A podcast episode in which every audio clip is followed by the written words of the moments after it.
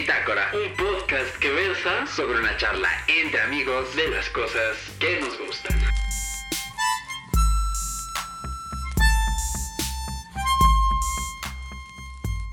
Y esta semana en Historia Tech les vamos a hablar acerca de Nintendo, la gran N de los videojuegos que nos ha regalado maravillas durante décadas, durante generaciones. Y esta vez pues para rememorar un poquito esa grandeza, esa larga historia.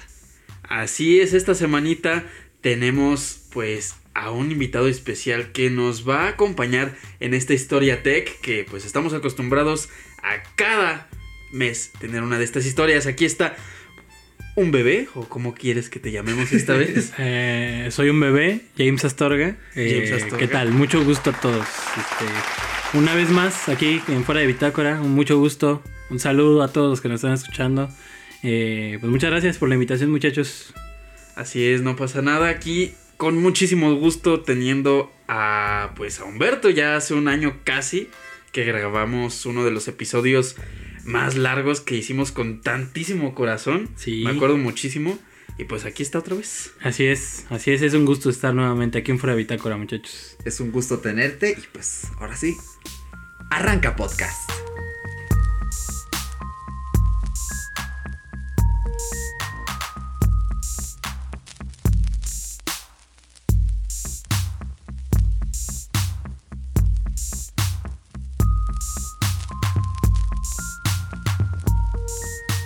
Muy bien, pues antes de entrar de lleno con esa historia contemporánea que ya todos conocemos acerca de Nintendo, vamos a hablar un poquito acerca de esos datos curiosos, porque Nintendo no siempre ha sido esa alegre compañía de los videojuegos, sino que antes tenía pues por ahí algo bastante curioso.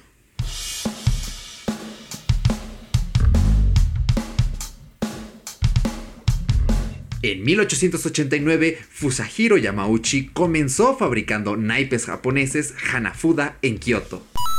Yamauchi comienza a fabricar las primeras barajas de cartas estilo occidental en Japón. En principio estaban destinadas a la exportación, pero el producto alcanza tanta popularidad en Japón como en el resto del mundo. Ya para 1933 se fundó la sociedad Yamauchi Nintendo Co. Ltd. La compañía pasa a llamarse Nintendo Playing Card Co. Ltd. En 1953, Nintendo Playing Card Co. Ltd. Ya como que ah, ah, ah, se cansa aquí las cápsulas. Es la primera en tener éxito con la producción masiva de cartas en Japón. La empresa empieza a vender cartas con personajes de Walt Disney impresos, abriendo un nuevo mercado en barajas para niños. El departamento de cartas fue todo un boom. Y para que ya no nos cansemos en las cápsulas, para 1973 ya simplemente son Nintendo Co. Ltd. Pero vamos a decirle mejor Nintendo, ahorrémonos el Co. Ltd.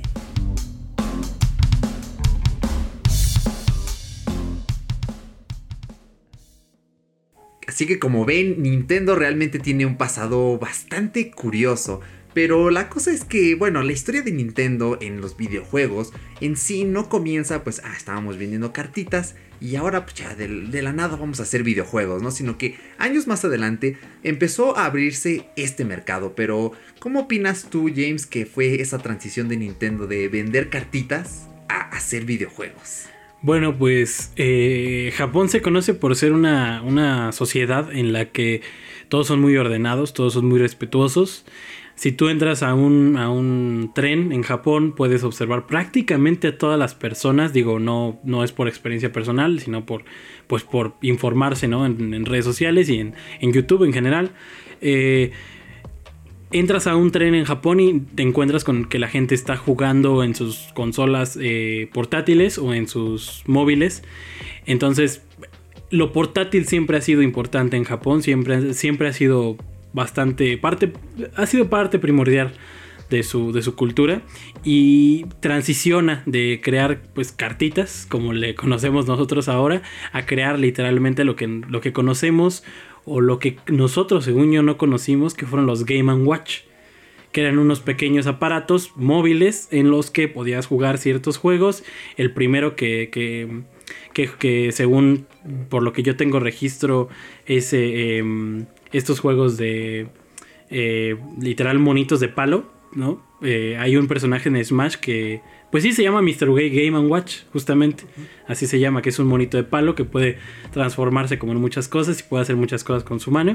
Entonces, a partir de ahí comienza esta producción de estos personajes emblema o insignia, ¿no? Y Nintendo, a Nintendo se le conoce por tener muchísimas mascotas, ¿no? Lo que ahora le conocemos como a, como a Sonic, como a Crash Bandicoot, como Mario, como el jefe maestro o como Kratos, ¿no? En PlayStation. Entonces, aquí empieza como el, la carnita del asunto y de su historia.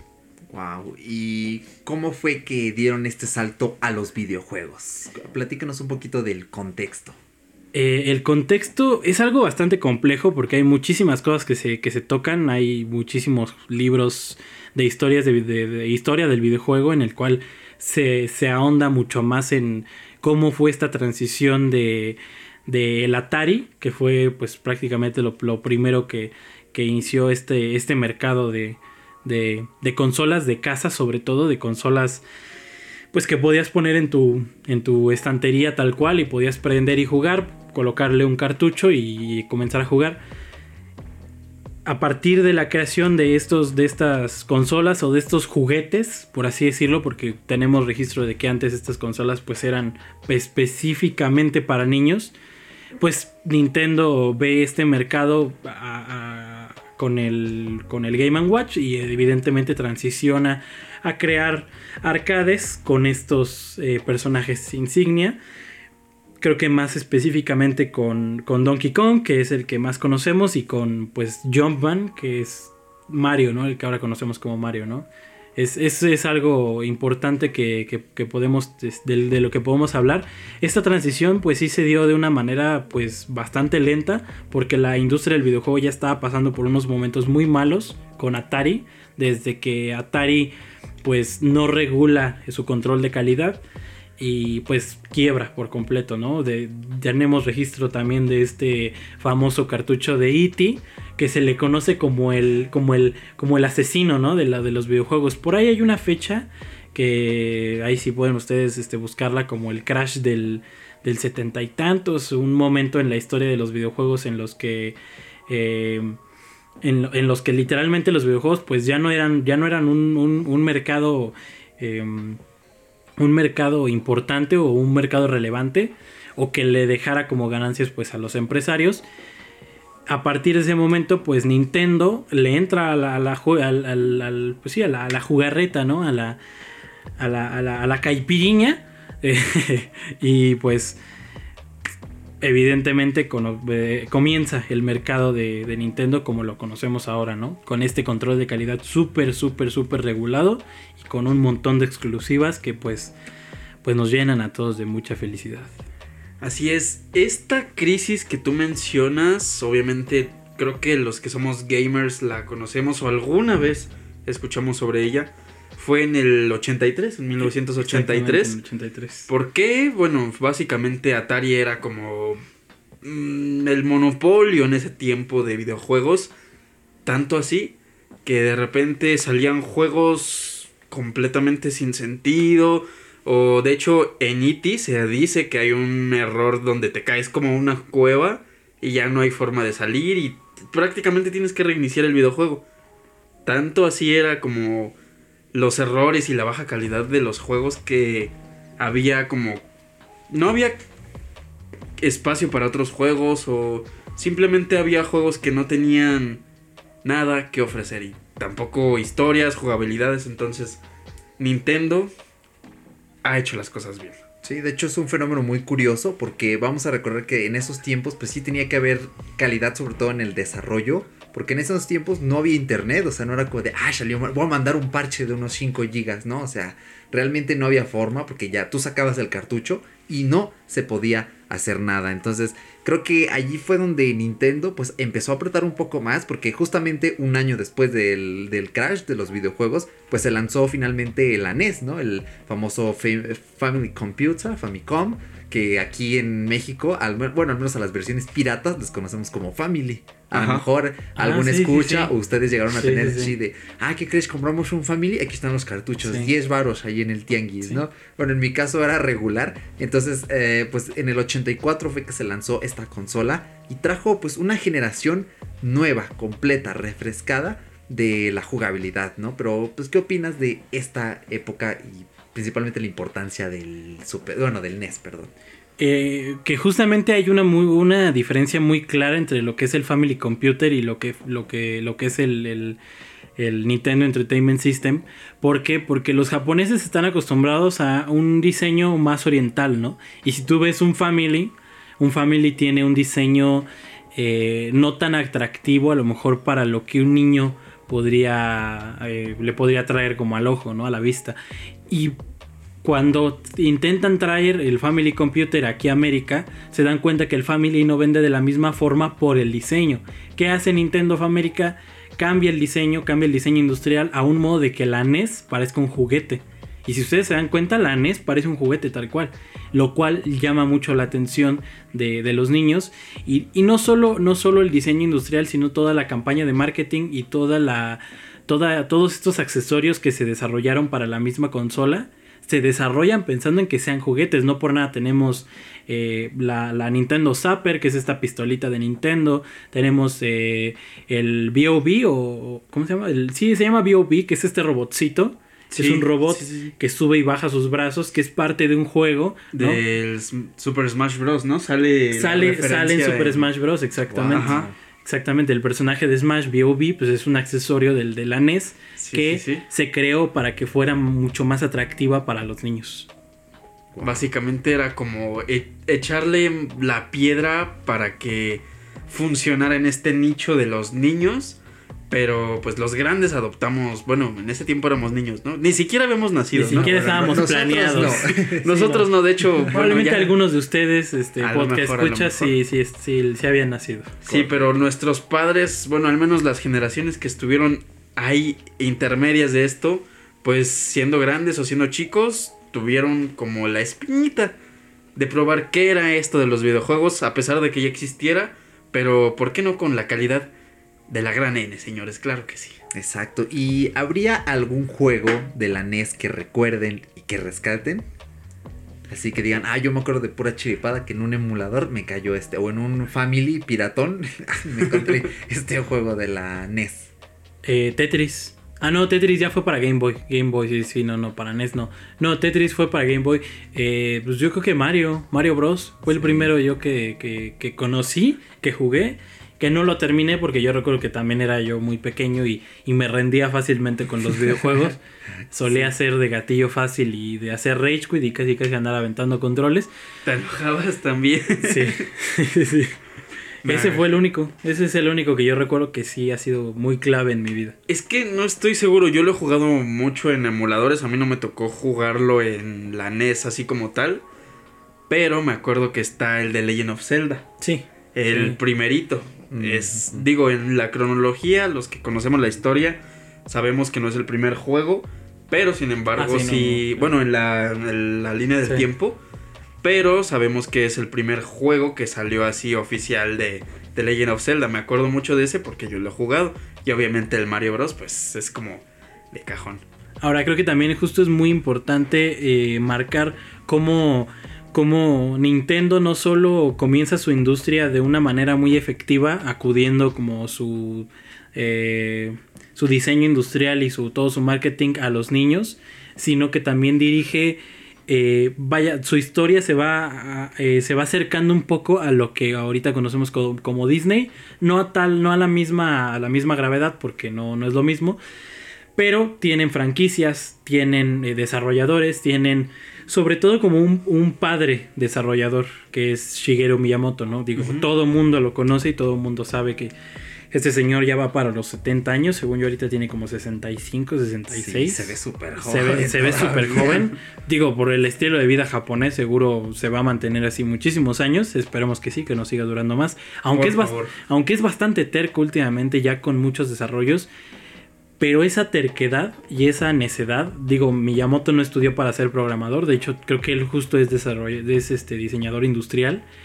y comenzó a desarrollar eh, Mario Bros. eh, con la base de Jumpman, ¿no? De este personaje de Donkey Kong que saltaba, ¿no? Y que pues hacía todas estas piruetas para rescatar a la princesa, ¿no? Bajo esa premisa desarrolla Mario Bros. Y evidentemente conocemos el juego como, como es ahora. Y, y por, no por nada si buscan a, a Miyamoto en Google, pues Miyamoto es como el, el padre de los videojuegos, ¿no? El, es como un es como un Walt Disney de los videojuegos, ¿no? Es el es, el- es un pionero y es un, un- desarrollador que no nos dio solo Mario Bros, nos dio Zelda, nos dio Donkey Kong, nos dio este este Pikmin, nos dio este Metroid, nos dio F-Zero, o sea, es una cantidad de desarrollos y una cantidad de imaginación increíble para una mente que construyó junto con eh, eh, junto con otros desarrolladores y junto con otros este, compositores de música, porque en ese entonces pues también la música era como también clave en los videojuegos. La, construye pues esta compañía pues tan Sí, grande, ¿no? hasta la fecha, si tú te das cuenta, tú escuchas la canción de Mario Bros. y dices, ah, y la reconoces, exactamente. al 100%, Sí. igual. Zelda, Metroid, o sea, creo que va muy de la mano las raíces musicales con lo que estamos conociendo ahorita. Tú escuchas el soundtrack de Breath of the Wild y aunque a lo mejor no es exactamente el mismo que escuchabas en 8 bits, es el de Zelda. Igual en el de Mario Odyssey, ahí en algún momento escuchas la canción que estabas acostumbrado a escuchar de pequeño o en alguna máquina arcade y es lo mismo, básicamente. De hecho, eh, llegué a escuchar que hay una referencia. En ese tiempo era muy famoso Popeye y este Y Olivia, ¿no? y Olivia. De Sí. hecho, se dice que es una referencia clara a de Ah, sí, sí, Mario sí, Bros. sí, sí, sí. a Popeye y Olivia con Sí. la princesa este Peach. Sí. Y el güey este, el, no me acuerdo cómo se llamaba, el grandote de, de Ah, Popeye el Marino. sí, no me es la clara referencia a Donkey Kong. Pero no me acuerdo. No tengo el nombre ahorita, ahorita se los aviento. Wow, increíble. O sea, en pocas palabras podríamos decir que en estos años Nintendo pues era no solamente una compañía más, sino que realmente era una gran pionera. Y creo que aquí es donde viene el dato relevante y aquí es donde rescatamos que esa, esa industria móvil, porque, ok, comenzaron fabricando naipes y los naipes pues te los llevas en la bolsa. Luego mencionaste el Game el- Watch. El, Game and Watch, pues qué tamaño podía tener eso, si lo podías llevar a todas partes. Y creo que es muy Sí. importante rescatar que con la tecnología de 1800, de- perdón, de 1989 se creó la Game Boy, o sea, una consola portátil en tales años, pues se me parece bastante relevante, ¿no? Hace un momento eh, mencionaste a Tetris, que, o sea, Tetris pues, es un juego que te puede gustar más, te puede gustar menos, pero, pero es un clásico y hasta la propia Sí. música, o sea, hay, hay hasta versiones orquestales de la Sí, música de Tetris, ¿no? Y se escuchan bastante cool, entonces...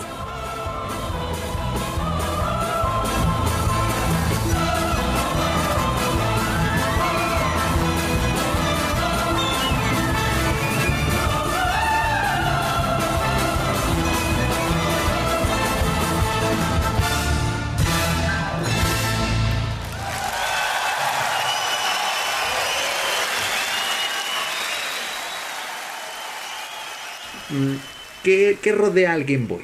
¿Por qué? ¿Por qué es importante en la historia de Nintendo el Game Boy? De rápido, el enemigo de Popeye se llamaba Bluetooth o Brutus aquí en Brutus, México. sí, Brutus, Sí. exactamente, sí. Así, como dato curioso también, que no entró ahí en los primeros, que son como más empresariales, pero pues ahí está.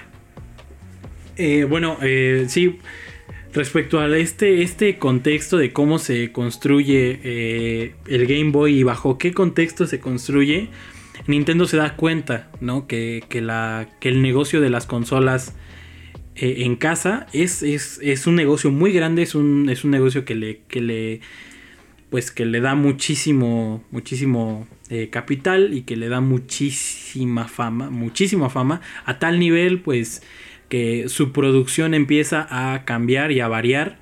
De modo que comienzan a controlar el diseño de cartuchos. Ellos mismos fabrican los cartuchos y le dicen a los desarrolladores, bueno, si tú quieres que tu juego se publique en mi consola, yo te vendo los cartuchos, pero eh, tú, yo decido en dónde y con quién se publican, ¿no?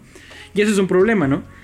Entonces, pues entra la Game Boy y entra pues como una solución pues rápida y bastante elaborada para que, la, para que el mercado se fuera a las calles, ¿no? Que no se quedara como un, un mercado en casa, sino que fuera que tú pudieras salir a la calle junto con amigos o con, o con compañeros de trabajo, yo qué sé, y pudieras em, pues compartir un videojuego, ¿no? Y ni tanto compartirlo, ¿no? Sino simplemente pues compartir esta experiencia de traerlo en la calle, ¿no?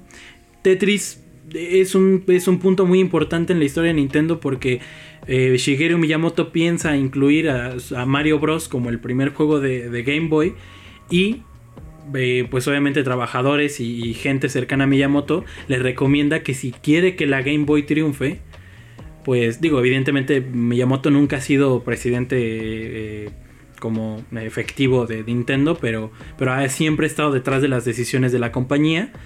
Y, y, deciden optar por Tetris porque es un juego sencillo, es un juego que todo el mundo entiende, es un juego que se viene desarrollando desde la Unión Soviética y que sobre todo trae un antecedente en el que pues obviamente en la URSS pues no, no, le, no le permiten al desarrollador publicarlo como algo personal, deciden de, este, llevarlo a otra compañía, a otro país y bueno, más bien deciden publicarlo por aparte, ¿no? Regalar licencias, bla, bla, bla. Y pues termina siendo la killer app de lo que es Game Boy, ¿no? Eso es algo muy, muy, muy importante en la historia de las, de las portátiles de Nintendo. Mm, bastante interesante. Y bueno, aquí es donde entramos a otra era porque pues era al final de los años 80, ¿no? Y evidentemente el progreso tecnológico pues va adelante. Y un año después, en 1990, es cuando ya Nintendo dice, pues sabes qué, aquí están los 16 bits, de aquí soy y cámara. Aquí tienes el Super Nintendo. Entonces, creo que en este punto nuestras memorias primitivas pueden tener un mejor recuerdo de la Super Mucho Nintendo. mejor. De algunos juegos de la Super Nintendo, porque creo que es cuando ya veíamos... Eh, videojuegos pues más complejos, ¿no? A lo mejor este un Castlevania, eh, obviamente el Super Mario Bros 3 que era una diferencia en gráficos, en diseño de niveles, muy superior. Entonces, eh, ¿qué perspectiva pues tienen de, Super Nintendo? Uy, igual soy una persona que no me tocó jugar la Super Nintendo así totalmente. Sin embargo, creo que la mayoría tuvimos la oportunidad de gozar un arcade, que son esas maquinitas que encontrabas de un peso y así. Pues ahí podemos encontrar historias muchísimo más complejas, juegos más complejos pero yo siempre fui, a la fecha todavía soy muy fan de los Zelda. Entonces me tocó jugar ahí el Link to the Past, que changos, fue como así de, ay, es que el otro estaba como más aburrido. Pero estaba bueno, o sea, la historia no era mala, pero aquí te dabas cuenta de que incluso el Link ya podía dar ataques que en el otro en la otra consola no te imaginabas, ¿no? Así como de es que yo no soy de esa generación, pero básicamente me doy cuenta de que 8 bits, 16 bits, no podías hacer a lo mejor un giro de 360 grados con el personaje. Y obviamente no podías ver tantas animaciones en el fondo de Mario Bros. en el primero de 8 bits. Ya en el de 16 bits te acuerdas de que ah, pues va Mario va corriendo, pero ves las nubes, cómo se van moviendo, ves la transición del tiempo que se va haciendo más oscuro, te metes a una cueva ves cómo se va haciendo tenue, o sea, son muchísimos cambios los que encuentras de una generación a otra generación y solo con 8 bits, así con 8 pesos, así vámonos rápido, de barato. 8 más, sí, sí, sí. y esto obviamente por, por la tecnología, ¿no? La tecnología pues les permitió crear pues estos, no solo estos, creo que lo que más impresionó de esta, de esta Super Nintendo fue que, o de la, o de la Super Family, este, sí, del Super Famicom, eh, es la profundidad de color, ¿no? Los 16 bits permiten que los desarrolladores puedan, puedan meter muchos más, eh, muchas más paletas de colores en, el, en, los videojuegos. Y evidentemente tenemos eh, entregas como eh, The Legend of Zelda, Link to the Past, tenemos Super Mario Bros., tenemos Super Metroid, tenemos Super F-Zero. Yo personalmente no los viví en la consola. el único igual que jugué creo que pues, alguna vez fue Super Mario Bros. y eso pues fue realmente muy poco. Pero gracias ahorita a la suscripción de, de Nintendo Switch con, con el este con estas esta suscripción de, de El, el Nintendo Plus, ¿no? el Nintendo Plus El exactamente. Nintendo Gold. Exactamente. que es el Nintendo Switch Online, ¿no? Que no solo te Algo permite así. jugar en línea, sino que te dan estos dos programas en el que puedes jugar juegos de NES y de Super Nintendo hasta ahorita. Por ahí, por ahí hay rumores de que seguramente van a sacar una versión de Nintendo 64. Seguro sí. Ay, ojalá que sí. Me suena coherente porque pues es Nintendo y están dándole, este, quieren sacarle jugo a la, a la, a la vaca, ¿no? Digo, leche a la vaca. Entonces, eh, pues sí, evidentemente el, el SNES fue, fue un cambio, un cambio increíble. O sea, también para ese entonces ya teníamos una competencia con, con Sega, que ahí es donde... Creo que era el Sega Genesis, ¿no? En ese tiempo. eh, no, creo que... No, fue de- La verdad de eso, fíjate que de consolas de Zelda es así, ¿no? Digo, de Sí, Zelda, de de, Sega. de Sega, no sé, naditititita, o sea, creo que era Genesis. nunca tuve ni una. O sea, ni Sí, una, así yo, yo de, tampoco. de jugar, de jugar juegos, pues Sonic. Que pues es lo único que jugué de Sega. Así. Sí, mira, fíjate, el Sega Genesis ya era una, este, una consola que contaba con la capacidad de 16 bits Era la competencia tal Ajá, cual, ¿no? Sí. y se lanza en 1988. Entre 1988 y 1989, que si te das cuenta es un poquito, un poquito antes de lo que aventó Nintendo ya después de los 16 bits. Pero pues Nintendo, Nintendo es perverso, Nintendo Sí. tiene esa ingen- ese ingenio, marketing y creatividad que a pesar de que esta empresa teniendo a Sonic, que es un gigante que a la fecha ya hasta va a ver película, se lo, lo derrocó así de simple. El fontanero simplemente supo hacer de las suyas. Que- también el duende, ¿no? Ese güey me gusta. el duende, sí. El duende me, me, me- Melodia. melodia. Este, bueno, eh, creo que hay un punto a rescatar también de Nintendo es que si bien queremos mucho a la compañía por las exclusivas, por su historia, por cómo pues siempre han salido sobresalir también de sus momentos más, más bajos, que han tenido bastantes. eh, también tienen ese lado perverso que, que- comentó Paquito. Como les comenté hace un momento, eh, controlan la producción de, de los cartuchos, ¿no? Ellos producen los cartuchos y se los venden a los desarrolladores.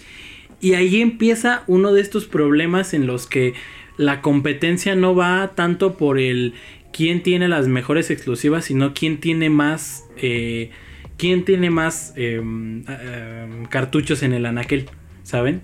Y entonces, pues obviamente comienza esta típica pelea de, en este anaquel están todos estos juegos de Sega, del Mega Drive o del Sega Genesis.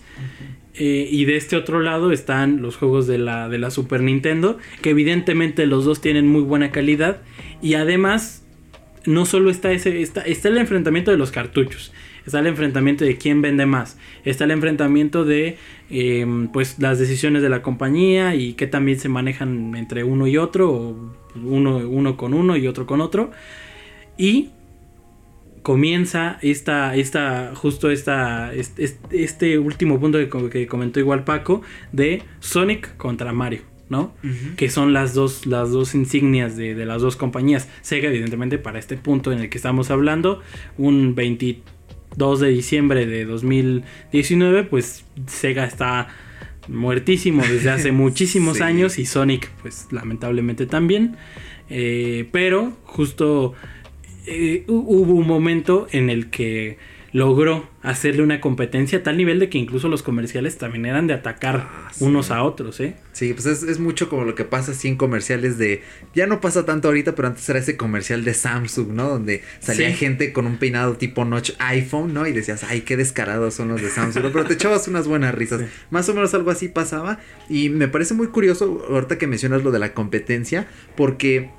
Para esos años también la competencia era con los gráficos. Entonces, por ejemplo, eh, por aquellos años lo que hizo Nintendo era sacar un chip adentro de los cartuchos y cuando tú ponías un cartucho aumentaba todavía más esa potencia gráfica, ¿no? Yo, ya bueno, ya hemos referenciado varias veces a Sega y si Nintendo era una compañía adelantada a su tiempo, Sega me parece todavía una compañía aún más Aún más, adelantada sí. a su tiempo, que intentaron hacer lo mismo, intentaron todos, eh, pero es que Sega es una compañía tan noble que, que no, hombre, pues todo el mundo la agarró de bajada. Sí. O sea, ahora sí que bailó con la más fea, diríamos por acá, pero pues ahora sí que no por gusto, sino porque De pues, es lo que le tocó. ahorita que lo pienso, hablando de Nintendo, estaría bueno hablar alguna vez de Sega. Sí, Porque ¿eh? es- tiene, o sea, tiene una historia bastante interesante. Pero lo que aquí nos gustaría, bueno, al menos a mí me gustaría saber es esta nobleza y qué movimientos hizo mal para que Nintendo fuera quien le diera en la madre, ¿no? Pues sí. También estaría bien saber la historia, pero pues bueno, eso ya es harina de otro costal. De hecho, ahorita que lo pienso, me acuerdo que, si no mal recuerdo, me mm, tengo la noción de que vi ahí en Apple Arcade, los juegos de Apple, que hay un juego de Sonic. Sí. Entonces, muerto, muerto Sonic, así al 100%, creo que no. Ah, sí, no, no, no, obviamente no. ¿Sega? Seguimos viendo algunos juegos. Sega, sí, sí. creo que todavía es de lo que más gana es de este güey de Sonic. Obviamente, todavía existe así una microparte de Sega, pero pues ya es prácticamente poquísimo, poquísimo. Y que medio fondean desarrollos chiquitos como lo que es este Shenmue 3, ¿no? Que es el que ahorita va a salir. Que digo, va a salir para Play 4, Sí. para esta nueva generación de PlayStation. Pero que aún así la, la saga comenzó Sí. siendo pues de, de Sega, ¿no? Tal cual. Sí, también hay una que es como la contraparte de Yakuza. Es este, no recuerdo qué, pero es Ah, un juego de ese estilo y es exclusivo de Play. O sea, nin- eh, pero Sega tiene esta, pues sí, esta costumbre de, ah, pues mira, como crecí aquí Play y aquí te hice un juego, pues aquí te va otro. Aunque hayan pasado 20 años y ya no tenga tanto varo, aquí voy porque soy bueno. Y pues no sé, o sea, es, es extraño, ¿no? Cuando y a ver si pega y me hago millonario otra vez. Sí, a ver si puedo volver a sacar consolas que ahí sí ya lo veo. Sí, como dice Paquito, estaban adelantados a su época. Sí, pueden, quizá algún día puedan estarlo nuevamente, ¿no? Pero pues vemos que en aquellos años pues estaba, estaba esta moda, ¿no? De ir instalando módulos, como por ejemplo el módulo del Super Game Boy, que o sea, ya le metías acá un accesorio y órale, ¿no? Era, era un boost completo a este, pues a los juegos que podías jugar en esta consola, ¿no? Que era la Game Boy. Pero bueno, en aquellos años, pues veíamos cómo iba creciendo este mercado de los videojuegos, como si bien en algunas personas sigue existiendo ese, eh, ese, ese prejuicio, ¿no? De que, ay, es que es para niños nada más los juegos Sí. y todo eso, pues vemos que Nintendo se iba abriendo camino, eh, iba intentando democratizar un poco más este, la cuestión de los videojuegos, ¿no? Sobre todo con eh, temas más maduros, por ejemplo, por ahí mencioné Castlevania, o sea, ese tipo de experiencias que podríamos considerar que no son juegos como tal eh, para niños, ¿no? Y bueno, eh, como ya mencioné, también habían cartuchos por ahí que potenciaban, pero Nintendo estaba trabajando en algo por ahí que ya hablamos hace un mes. Estaba trabajando con Sony porque iban a hacer un proyecto interesante, ¿no? Entonces, Ambicioso. ¿qué se traían por ahí entre manos? Tenían muchas ganas de, bueno, más bien Nintendo tenía muchísimas ganas de convertirse en el, mono- en el monopolio, perdón. ¿Por qué? Porque tenía la competencia directa con Saga, pero Con sin Sega, embargo, con Sega. Sega, perdón, perdón. Saga, eh, qué pex. Este, con Sega. Entonces, ¿qué fue lo que pasó aquí? Pues es que ya están saliendo los CDs de música. Ya están saliendo los CDs de películas. Y tienen almacenamiento super cañón. Puedes meterle muchísimo más información. Entonces, ¿qué es lo que hago yo como Nintendo? Bueno, no tengo la capacidad ahorita para fabricar CDs y creo que a la fecha a lo mejor todavía no conocen los CDs. digo, digo, está súper bien que a la fecha conserven esa esencia de los cartuchos, pero pues siempre se han quedado como como la sociedad japonesa, así como muy muy en su pex, ¿no? Muy como en su estilo. Sí. Entonces, ¿qué es lo que hace? Bueno, vamos a actualizarnos, vamos a buscar quién puede ser un buen promotor de, CDs y quién fue quien se encontraron. Pues se encuentran con alguien que estaba buscando a una compañía que les diera lugar en la industria de los videojuegos. Se encuentran con PlayStation, con Sony, quienes van entrando en este mercado y quienes van pues metiéndole, ¿no? Hay un poquito de, de inversión y de varo, pues en dar desarrollo a algunas exclusivas o a algunos, no exclusivas no diría, porque pues, pues en ese entonces todavía no estaba tan, tan conformada la, la compañía, pero sí buscándose un lugar en la industria tal cual.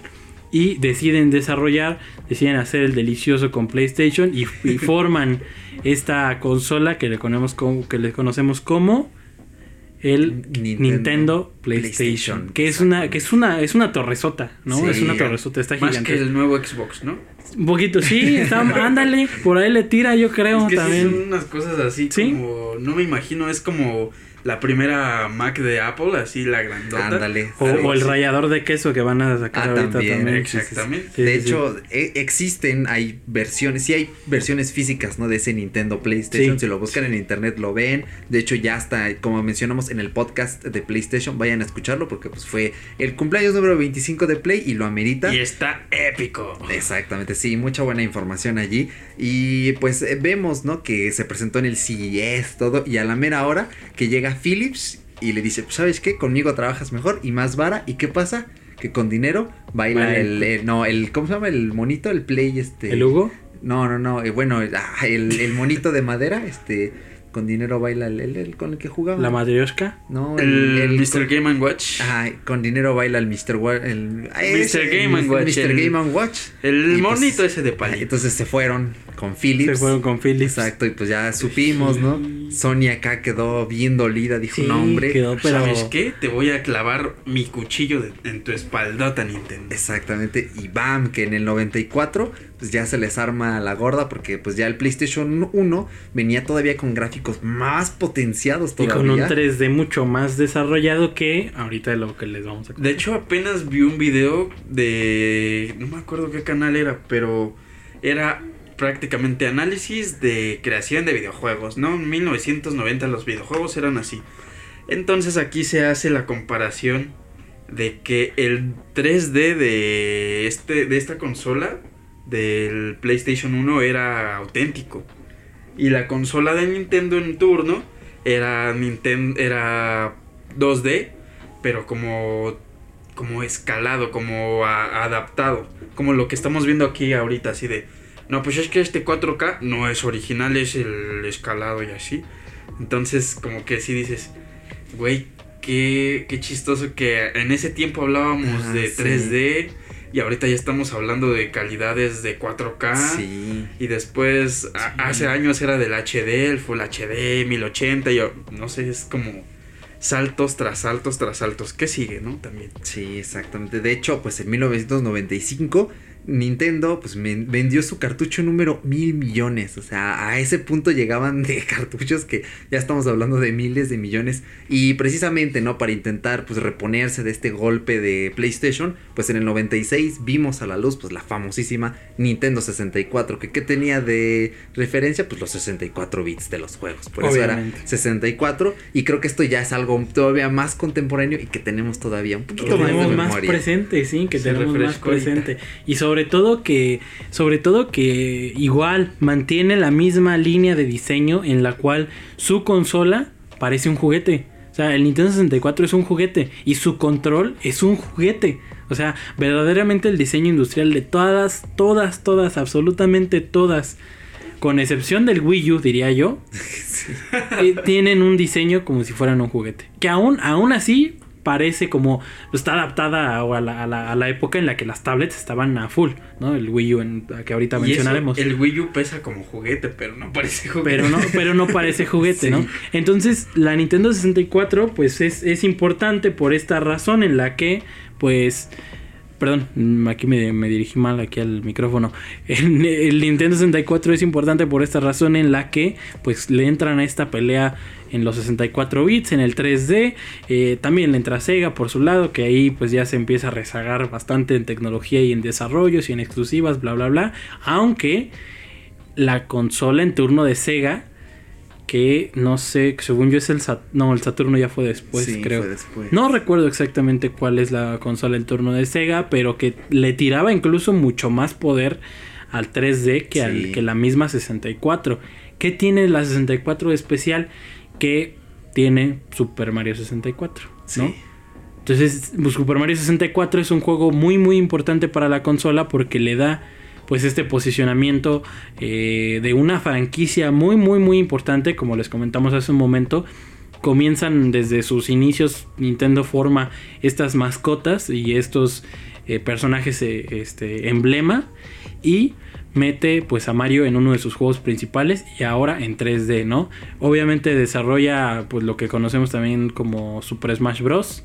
Que pues ahí empezó su camino de, de, de este muchacho, ¿cómo se llama? El desarrollador, este...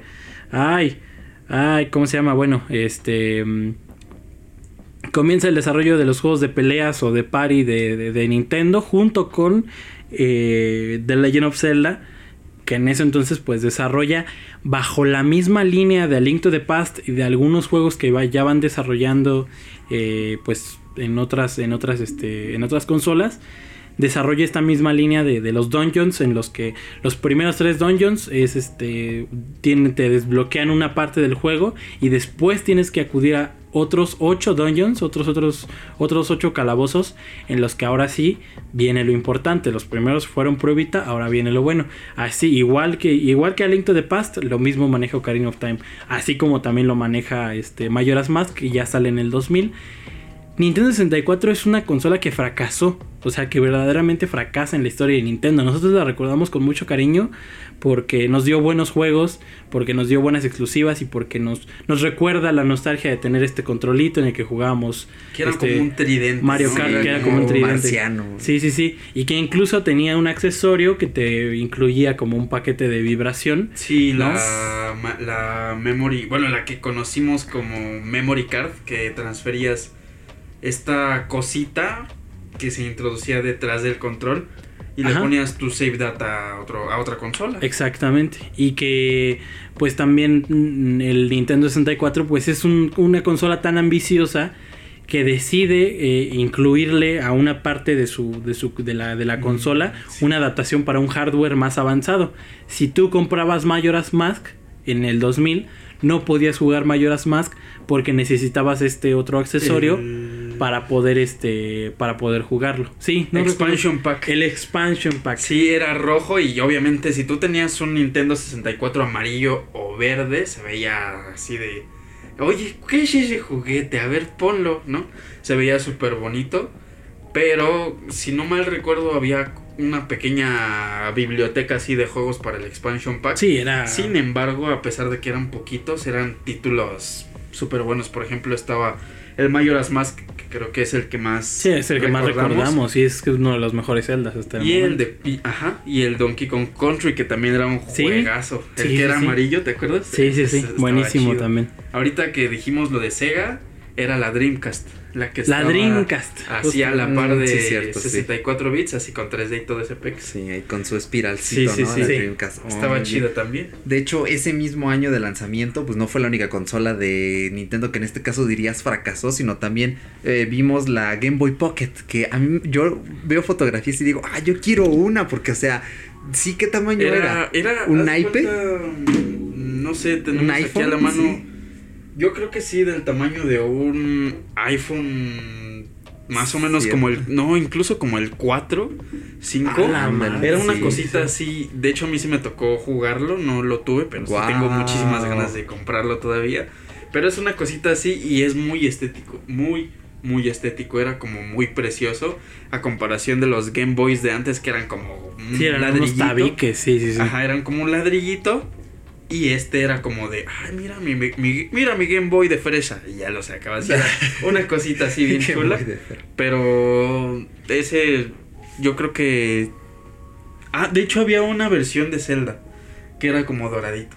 Ah, sí, Ajá. creo que sí he llegado a ver fotografías porque, bueno, Past, o sea, tal vez vemos que en estos momentos pues lo que hizo Nintendo fue virar un poco más hacia lo portátil, porque ya en el 98 pues salió el Game Boy Color. Y fue cuando vimos más accesorios, ¿no? El Game Boy Cam, Camera, el Game Boy Print. De hecho, pueden buscar videos en internet de cómo funcionaba la cámara de Game Boy, que a mí se me hace súper divertido porque tenías tus fotos como pixeladas, ¿no? Este estilo de Sí. Pokémon rojo, así. Y también este, el Game Boy Prinza, que, ah, ya tengo mi foto, ahora la imprimo desde el Game Boy que en su momento, o sea, ya ahorita ni siquiera, o sea, ahorita hay impresoras pequeñas para móvil y dices, ah, está curioso, está divertido, pero pues ahorita ya es otro tiempo, pero en aquellos años, o sea, con mi concholita voy a imprimir mi fotito, pues Sí. no, hombre, o sea, qué, qué cosa, ¿no? Y... mm, ¿Por qué? ¿Por qué eh, de repente, por qué crees que, es- que Nintendo pues de repente dice, bueno, pues vamos a intentar meterle más tralla al, pues sí, al mismo mercado que nos ha abrazado siempre que es el móvil? Pues justamente creo que por eso, porque se dan cuenta que su, que su nicho estuvo prácticamente todo este tiempo desde los, desde los móviles. Y no solo eso, es... eh, Nintendo viene de una época en la que Pokémon consigue un hitazo, pero hitazo, hitazo, hitazo en el Game Boy. Y obviamente se dan cuenta que este es un acontecimiento bastante importante en la historia pues, de, la, de la industria, ¿no? De la compañía. Entonces evidentemente es... Pues sí, es un momento de reflexión para todos los desarrolladores en, en Nintendo. Es un momento en el que pues están luchando contra un PlayStation que tiene pues una de las consolas o que, que para este punto eh, ya tiene, bueno, para este punto de la historia ahorita 2019 tiene una de las consolas más vendidas de toda la historia de los videojuegos. Compite contra eso, compite contra un Sega Genesis que es este, digo, perdón, contra un. Sega de este Dreamcast. Dreamcast, Ah, sí, que es Dreamcast. mucho más poderoso que, que su misma consola y pues obviamente acuden, ¿no? A regresar a, a las portátiles. Mm, Sí, de hecho, pues en ese entonces había juegos como, por ejemplo, el juego de carreras de Star Wars, el que estaba basado en el episodio 1, las carreras de arena. De hecho, hace rato estábamos hablando de Star Wars, película. eh, de esa película, y justo ahorita es de, ah, sí, yo he visto gameplay de ese juego y Sí. eh, se ve llamativo, ¿no? Y de hecho fue un exitazo también este Mario Golf. Yo nunca jugué Mario Golf, Sí. además es un concepto un poco extraño, pero pues hoy en día ya está Doctor Mario, entonces pues ya. En Sí. esos tiempos era la novedad, ahorita ya no. Mario ya es Barbie, es como hace de todo. Y aparte, su estereotipo es chaparrito, gordito, entonces creo que si tú eres un güero alto, mamey como Link, pues no tienes problema y te la pasas viendo a Mario Bros. Sí, de hecho, y por ejemplo en el año 2000, la Game Boy se convirtió en la consola más vendida de todos los tiempos. O sea, en ese momento vemos que el auge iba por el lado portátil, ¿no? Pero quizá no tanto por la comodidad, sino por el catálogo, ¿no? Pero por, ¿por qué crees que en esos momentos, que pues sí, eh, fue hace 20 años, ¿por qué crees que estaba este auge de lo portátil? Que lo hacía diferente al campo de sobremesa donde teníamos un Resident Evil en el Play, donde este próximamente iba a haber una Xbox, donde teníamos estos juegos del 64, ¿qué, qué era lo diferente? Creo que lo, lo diferente justo es la experiencia de, de- salir a la calle y poder llevar tu consola. Y sobre todo, poder llevar tu consola con el poder del, del Super Nintendo a todos lados. Creo que eso es algo súper, súper, súper importante. O sea, la Game Boy Color y pues evidentemente la, el, el, Advance. eh, creo que son un- una, una parte de la, de la historia de Nintendo que, cambia por completo su, su, su rumbo. ¿Por qué? Pues porque le permiten darse cuenta a la compañía que el nicho, el nicho está entre las personas que juegan en casa y las personas que juegan eh, en la calle, ¿no? En las personas que juegan a en una portátil. Y creo que eh, el Nintendo, el, Nintendo, el, bueno, sí, el Game Boy Color y la, la Nintendo, la, el Game Boy Advance, eh, pues le- les da esta, les abre los ojos, ¿no? Y les da la facilidad, pues, de llegar a este nicho, justamente. Correcto, sí, porque bueno, aquí es donde ya al, al principio del nuevo milenio, pues ya cambia la tecnología todavía más y vemos a una Sony todavía más agresiva con el PlayStation 2. Era una propuesta muy pesada. Eh, también Sega, que ahora sí ya es este. La Sega Saturn. La Sega Saturn, que también súper adelantada, ya está casi de, ah, puedes jugar online acá con un accesorio del control. Y que sí, fracasó sí. horriblemente. Sí, ¿eh? ahí fue pues prácticamente el declive, ¿no? Pero vemos que Nintendo dice, ah, pues, ah, sí, perros, pues aquí les va el Game Boy Advance. Y el Game Boy Advance fue todavía un salto todavía más grande que el Game Boy Color. O sea, prácticamente todo lo que tenías en el Color lo pasabas al Advance y era un mundo distinto. El único límite que tuvo el Game Boy Advance fue con juegos bueno, por ejemplo, hay versiones de Resident Evil 2 que nunca se pudieron ejecutar en Advance porque era un juego muy grande. eh, Sí. Pero a, a pesar de esos límites, llegó a triunfar. Y también en el 2001, que de hecho primero salió el Game Boy Advance y unos meses después, en septiembre, salió la GameCube, que curiosamente era la consola más potente, con mejores gráficos de esa generación. Y aún así, se estrelló cuando, sí, con el Play 2, pero el Advance no, iba por su lado. Sí, eh, Es que sí, o sea, el Advance era prácticamente el enfoque que dice James. O sea, era la revolución de, bueno, puedo jugar en mi casa, pero pues tengo mi Game Boy. Y me puedo llevar al tren, me lo puedo llevar al metro, me lo puedo llevar a la escuela, que pues era como lo nuevo, la innovación de Nintendo, ¿no? Que, todos querían ver una consola que no estuviera fija a una pantalla. Porque pues si no tenías que cargar tu consola a todos lados. O sea, no era, era, no era cómodo, no era tampoco seguro. Porque imagínate si te caía la mochila o te robaban la mochila y se te iba prácticamente todo. Entonces creo que ese fue el enfoque de Nintendo. Y con ese avance del Advance. Avance del Advance, suena chido. avance del Advance. Traficando rima. Traficando estilo. Aquí vemos esa. ese como avance. Porque prácticamente Advance es el avance de el Game Boy Color. Donde vemos ya juegos completamente a color. Y tenemos la división de pantalla con pad de juego.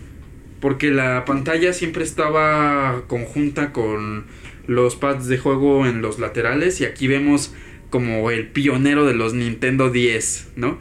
Vemos aquí el pad de juego abajo y la pantalla completamente donde es transmitida la imagen de los juegos está en la parte superior, es más cómodo porque pues digo, no es nada incómodo jugar el Game Boy Color, de hecho es muy confortable y muchísimo muy cómodo, pero si tú tienes esta extensión de que ves la pantalla como cuando fue el Play 1, ¿Te acuerdas? No sé si Sí. que era como más o menos un portátil. Sí, algo había así. un Play 1 con pantalla incluida. De, de hecho, todavía se pueden comprar y son baratos, pero sí. Estaba, era como portátil, pero no portátil porque tenías que estar conectado a una fuente de energía aceptable.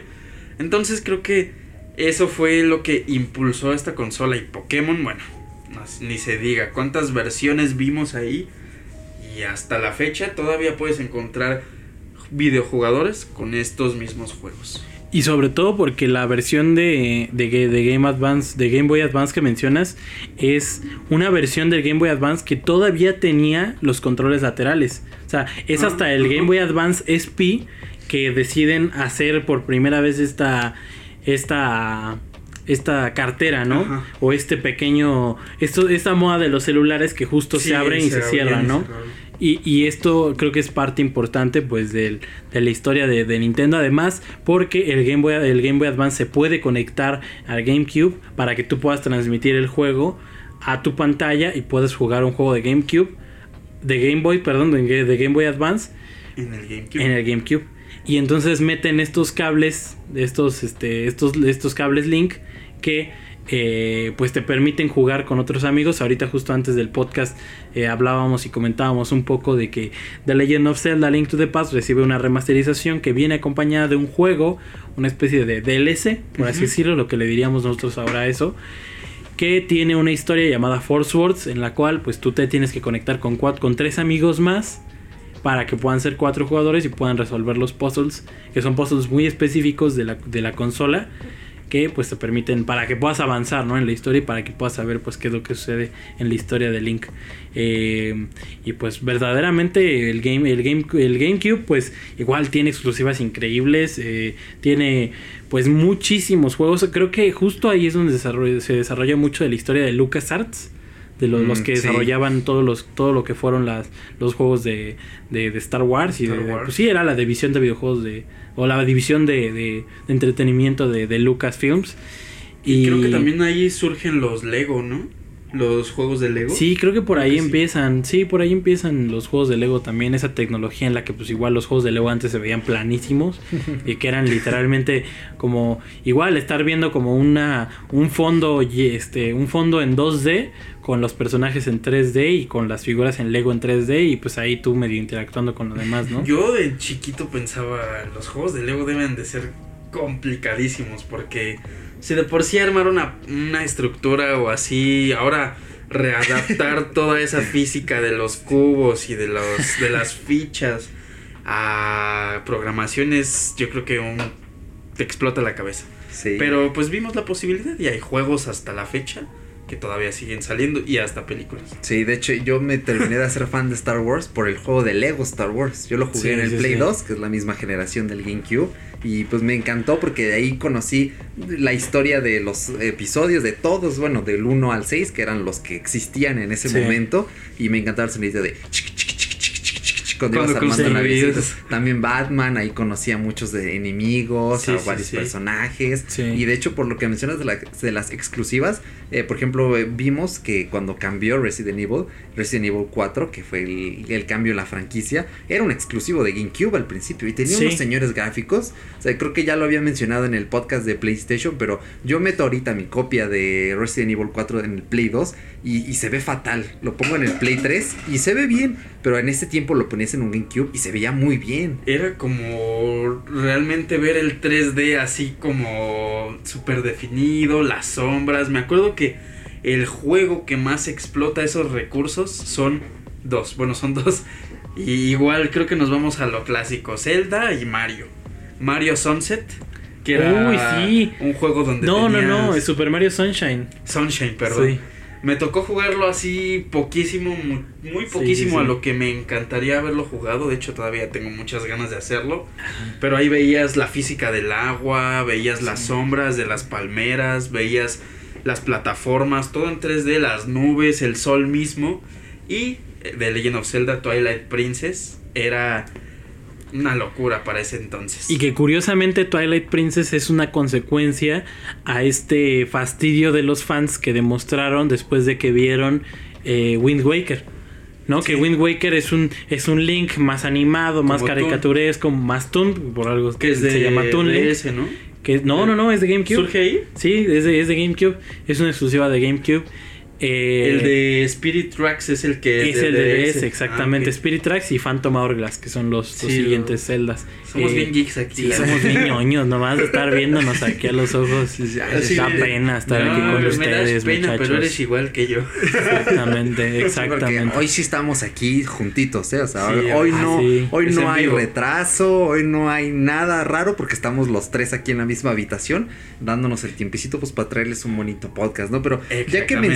El DS, pues en 2004, ¿no? Es cuando vemos que ya Nintendo dice, pues cámara, aquí está la DS. La siguiente nueva portátil. Sí, o sea, es que ya era incluso una generación aparte, era una, como una generación dentro de la generación, porque fue más o menos el mismo año en el que Sony dijo, bueno, vamos a intentarlo. Sacaron la PSP, que les fue bastante bien, pero es que el éxito de la DS es... eh, Es abismal. exacto, es abismal y creo que todos conocemos a una persona que, tuvo. que tuvo, Que o tuvo, tiene, tiene o sigue una- teniendo, una sí. DS, la Sí, que sea. de hecho sí. Es que creo que el auge de esta consola también se dio, obviamente, de que es portátil, ya tenías un 3D mucho más definido, gráficos obviamente muy, muy, muy asequibles. Y la extensión de que, bueno, obviamente tenías la pantalla táctil. Sí, que bueno, era era como- resistiva, ¿no? Porque iba por Bueno, el sí. stylus. Sí, sí, era sí. resistiva. Realmente era como el inicio de las consolas con una extensión táctil. Y aparte de todo, podías insertar juegos de Game Boy en la primer DS. Era como de, bueno, adiós Game Boy, hola DS, tengo juegos de Nintendo, de Game Boy Advance, cual- cual- el que yo quiera, hasta el- los de Color y los de DS, que ya tenía una jugabilidad completamente distinta. Se cancelaba la pantalla táctil en los de, en los de Game Boy. Pero era como muy interesante así de, ay, pero está bien chido, es como otro Game Boy igual. Y Sí, más padre. Que se dobla, ¿no? Que Es se más dobla. cuadradito. Y la plumita era como una referencia a lo que se quería hacer con la tecnología táctil, que ya después se descartó, pero pues eso ya es harina de otro costal. Y que curiosamente aquí empieza una época que nos marca muchísimo, no solo como, o sea, vaya, el GameCube ya goza de una época, eh, a partir del GameCube, Nintendo ya goza de una, de una época en la que tal vez no son los que más venden consolas, pero son los que tienen más exclusivas. Y no solo que tienen más exclusivas, sino que sus exclusivas son de las más importantes o de las más relevantes o por lo menos las que hacen un cambio en la industria del videojuego, ¿no? Después de después de Ocarina of Time vemos que prácticamente todos los juegos de aventura pues, son iguales, después de después de New Super Mario Bros que ya es para su- para 10 Sí, y para sí, sí. 10i y todos estos 10i XL y todos estos todos los juegos de plataforma siguen más o menos esta misma línea editorial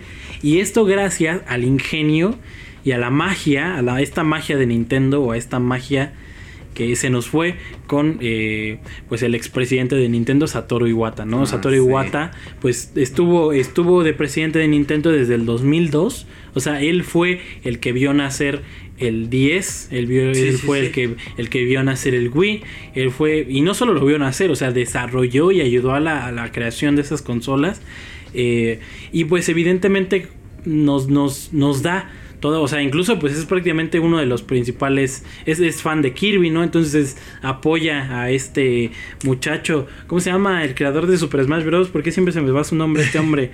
este, entonces pues eh, Satoru Iwata pues es, es, un, es un referente muy importante para la historia de Nintendo porque pues pues es el que nos da estas consolas que, bueno, no, no solo nos da estas consolas, sino es el, es el, es el pionero de esta época de oro de Nintendo que está viviendo pues en la actualidad, diría Sí, yo. Sí, porque bueno, eh, a partir de este año vimos que el nuevo milenio trajo cambios este, importantes, ¿no? Específicamente ya esta primera década, porque el panorama cambiaba, ¿no? Veníamos de una Play 1 y una Play 2 monstruosas con catálogos potentísimos a una Play 3 que fue demasiado ambiciosa en su lanzamiento y no ambiciosa en el lado bueno, sino en el lado malo. Sí. Veíamos una Microsoft que, ok, no vendía mucho, pero estaba creciendo grande, específicamente Xbox. También hay un podcast de la historia de Xbox, miren que aquí tenemos de todo un poco y para, por ejemplo, si odias PlayStation, pues tienes el de Xbox, o si odias Xbox, aquí tienes el de Nintendo. Entonces vayan y escúchenlos.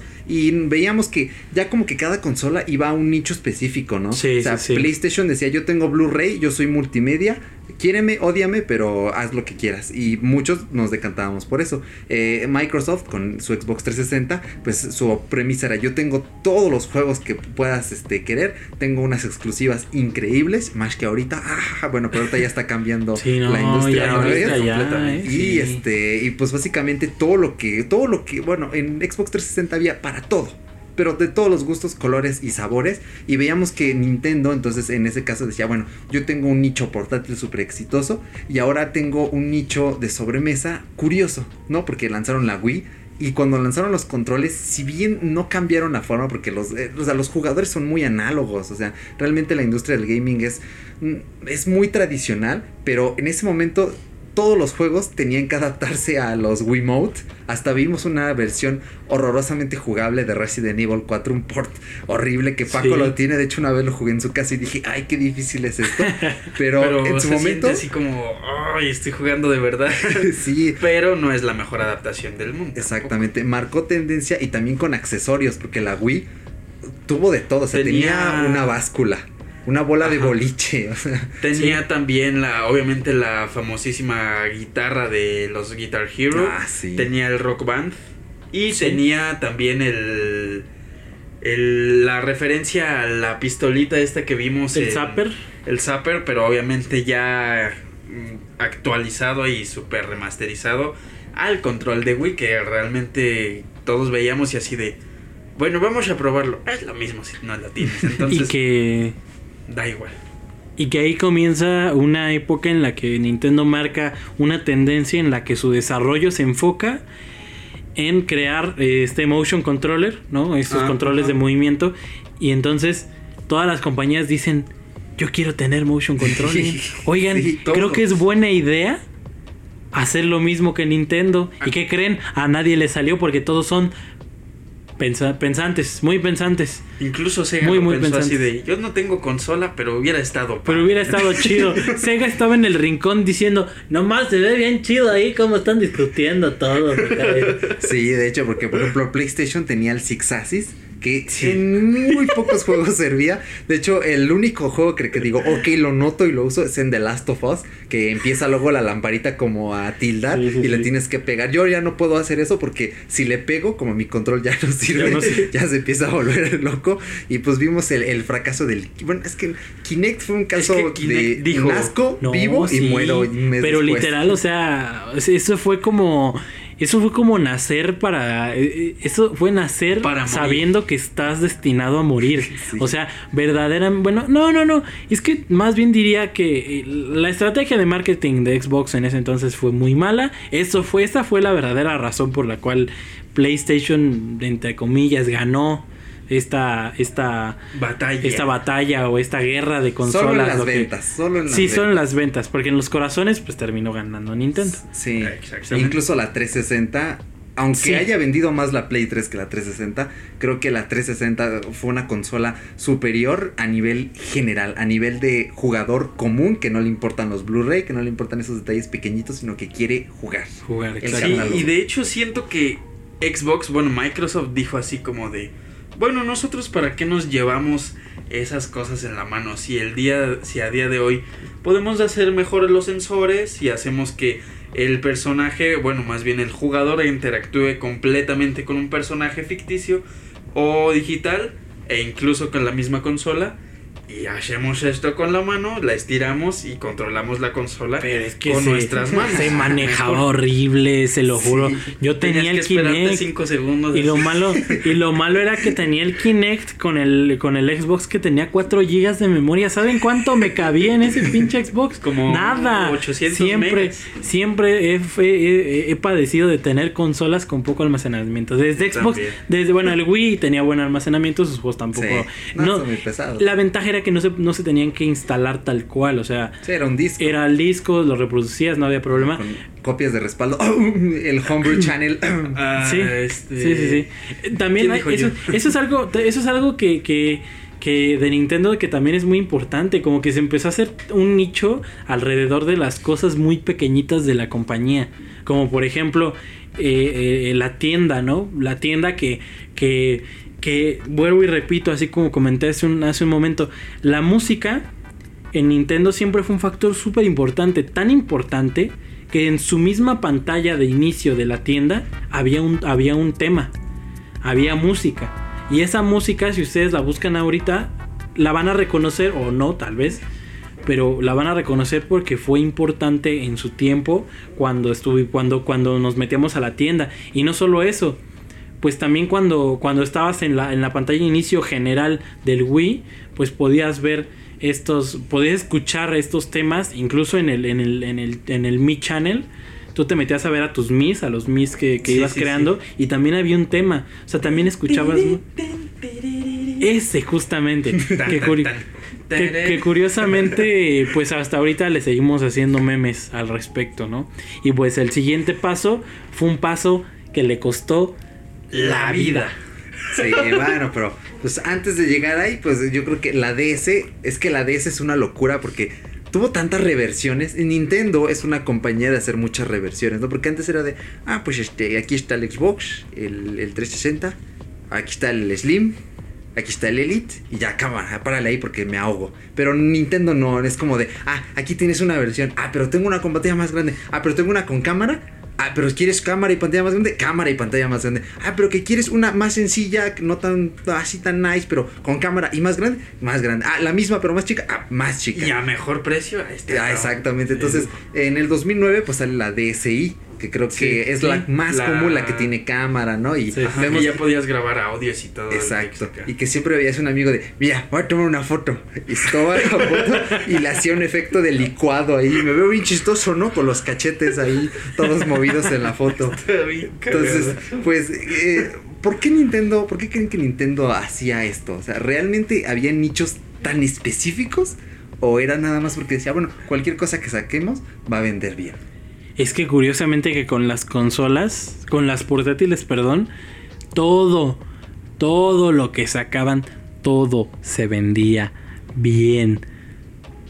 Todo, o sea, sí que si comprabas la 10, que si comprabas la 10i, que si comprabas las 10i XL, que si comprabas la 10i XXL, que si comprabas la 10i XL Slim, que bueno, esos, esos últimos nombres ya me los inventé, pero evidentemente es un reflejo de lo que hacía Nintendo y es un reflejo no solo de, de lo que hacía Nintendo, sino de lo bien que se les vendía. O sea, sacaban tantas revisiones porque se les vendían bien las consolas, que es algo que estamos viendo ahorita con Nintendo Switch, por cierto. Sí, por ejemplo, en el 2011 sale la, la 3DS, ¿no? Eh, un- hace como un año no, tú tenías una 3DS, creo que te la habían prestado. Sí, me la Una vez la, llegaste- la llevaste a la facultad y o sea, era ese año en el que todo el mundo decía, ah, el 3D está bien chido, ¿no? Es el siguiente paso, Sí, sí, que terminó igual de muerto que los Wiimote, que el Kinect, Sí, ¿no? Que sí, todo ese sí. concepto. Pues- pero vendió la 3DS, Sí. o sea...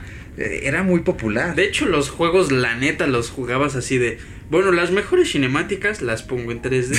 y ya cuando esté jugando así común, como soy güey y me mareo, los quileo. Pero era, y justo era un fenómeno que era un fenómeno que creo que le pasaba a las primeras este, versiones del 3DS. Sí. Porque el- ya cuando salió el 3DS XL o el 3DS XXL, que creo que ya fue el, el- el último, el más grande. Más grandote. Ese me acuerdo que ya tenía tan refinado el 3D que era un 3D giroscópico, tenía un giroscopio en, el, en, el, en la ya no cámara se perdía que ya no te perdía justamente los ojos y que no manchen, o sea, les puedo asegurar que la mejor forma de jugar contemporáneamente The Legend of Zelda Ocarina of Time es jugarlo remasterizado para 3DS. Es la Sí. mejor forma de jugar Ocarina of Time. O sea, porque en serio se los juro que el Incluso nivel el Majora's Mask. Incluso, el- sí, el Mayor, igual la mejor forma de jugar Majora's Mask es jugarlo en 3DS. Digo, si quieres recordar los viejos tiempos, pues te vas al, al 64, pero pues evidentemente como nosotros como generación más de generación Z o generación X, bla, bla, bla, pues no tenemos tanto alcance a, a esas consolas, pero en serio que el 3DS ya llegó a un punto en el que el refinamiento de la consola estuvo en un punto muy, muy, muy grande y en un punto que, que igual cambió por completo la forma en la que se hacían las, las consolas portátiles. A tal nivel que PlayStation decide sacar un estratosférico fallo que se Sí. llama PlayStation Vita. Vita. Sí, la cosa con el Vita, eh, que es la principal diferencia entre Nintendo y Sony, es que notas a qué va cada uno. Sí, o sea, sí. cuando sale Vita, eh, PlayStation 3, ok, estaba en su apogeo, estábamos viendo juegos que, que tenían un alcance gráfico y decías, ah, caray, esto, esto, esto sí me interesa, ¿no? Pero también vemos que PlayStation estaba muy enfocada en Play 4, porque tenían un objetivo muy claro, decían, esta sí la ganamos, y se enfocaron tanto en eso que dejaron morir a la Vita, o sea, no había catálogo, realmente era, llegaba, por ejemplo, Naughty Dog y, oye, ¿me das varo para sacar un Uncharted para Vita? No, carnal, ya se lo encargué a otro que me cobra menos, tú vete, este, a hacer, este, un remaster para el nuevo Play 4 que va a salir. un juego de mascotitas en las que interactúes y le digas, vamos, es como un Tamagotchi. Así And- juegos así súper, súper, súper de bajo presupuesto. Pero creo que en esta, bueno, yo al menos veo las consolas de portátiles de Nintendo. y pasa lo opuesto. Sí, pero ve, fíjate, siento que las consolas portátiles de Nintendo son completamente jugables en la expansión de la palabra. ¿Por qué? Porque vemos ahí el, el DS, cómo se dobla, y ves que tiene la extensión de la cámara, tiene, digo, en ese momento no era para tomar fotografías profesionales, pero podías divertirte grabando audios, tomando fotografías, el 3D, las fotos a lo mejor en 3D y ese, todo eso. Y creo que ahí se trató de meter el PlayStation Vita como interactuar completamente con la, con la consola, haciendo la pantalla frontal, la principal táctil, pero con el pad que tenía detrás, que también era utilizabas para jugar Sí. Sí. que tenía extensiones por, en juegos como en el demo de Uncharted, que yo no jugué ningún juego ahí, más que ese demo donde podías ahí meterle caña con ese pad que tenía extra. Correcto. Pudo haber sido algo, pero Murió. Sony, Sony la dejó morir y Nintendo no. Ahí es donde vemos la diferencia, de, pues de echarle ganitas, ¿no? Ahí sí se nota que hay cosas que si les echas ganas, realmente salen, y si no, pues no. Y sobre, y sobre todo que para el punto de 3DS y 3DS XL ya estaban con la Wii U. Exactamente, ya Así para es. 2012 se adelantaron un año a otros lanzamientos y dijeron, pues cámara, aquí está la Wii U y todo el mundo, ah, es un accesorio, ¿no? Para el Wii, ¿no? Para Wii. sí, es cierto. Y pues también nació un poquito... De hecho, Sí. yo me imaginé que era como de transporto mis juegos del Wii a un Wii, co- un Wii portátil y ya no me tengo que llevar el Wii. Pero ¿cómo se juega? O sea, agito la pantalla, es una madre que si la hago así se va a mover o no sé, no tengo idea y ya después nos dimos cuenta de que Nintendo no, ¿cómo crees? Es una consola nueva, de la nueva generación. Es la que la- compite completamente con las de ahorita. De la nueva generación que corre nomás en 720 porque no alcancé a poner tecnología Sí, para el que está 1080 chiquito. porque Está está, chiquito, pero está grande. Sí, oye, está espacioso además. El Wii U es una consola muy espaciosa. Pero que, miren, vamos a saltarnos a un poquito porque ahora sí viene la carnita. Pero que gracias al cielo Wii U tuvo buenas exclusivas. Ah, sí. Y gracias, o sea, en este punto también perdimos, lamentablemente perdimos al grande eh, Satoru Iwata, ¿no? Sí. Satoru Iwata fallece.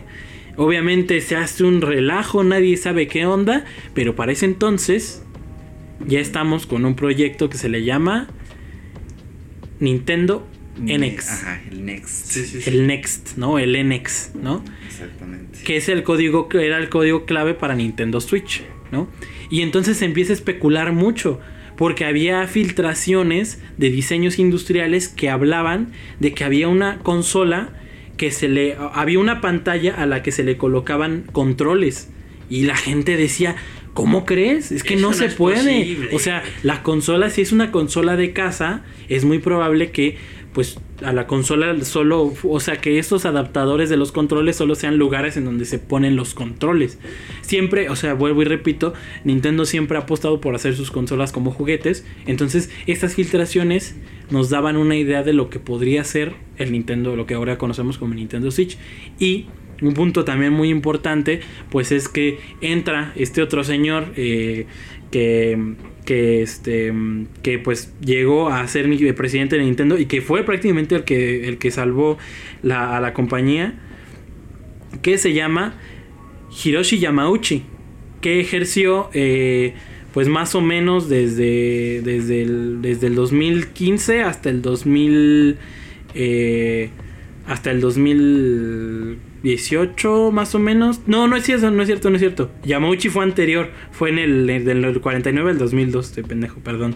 Tatsumi Kimishima, sí es cierto, un peloncito que se, que se que se dedicaba más como al rollo empresarial de Nintendo y a partir de ese punto nos dimos cuenta que empezaron a salir juegos para móviles, empezaron a salir juegos para otras para otras este que, que le prestaban sus sus este sus sus, sus, sus exclusivas a otras compañías para que desarrollaran juegos Incluso creo que cuando entró él fue cuando vimos los amigos, ¿no? sí Que fueron los no no no que- los amigos ya estaban desde el Wii U y ya estaban desarrollados por Satoru Iwata ¿Sí? sí sí sí sí porque el, el Wii U ya incluía esta tecnología NFC que era la que te permitía justo jugar Smash con, con tu, con Con tu tu amigo, amigo. ¿no? Que a partir de Smash es donde empieza este boom de los amigos. Es que los amigos salvaron también a la Sí, o sea, Sí, los sí. amigos mantuvieron a Nintendo en lo poquito que estuvo muriendo Wii U. Sí. Aunque Wii U, vuelvo y repito, tiene muy buenas exclusivas. Sí. No, también el, el 3DS, o sea, Sí, no, también, el también. 3DS tuvo una vida larguísima porque Sí. Luigi's Mansion 2, que el Salió en 1 ese. era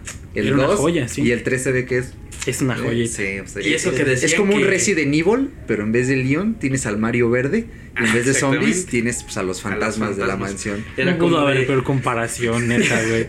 El Mario Verde no tenía protagonismo. ¿Y qué crees?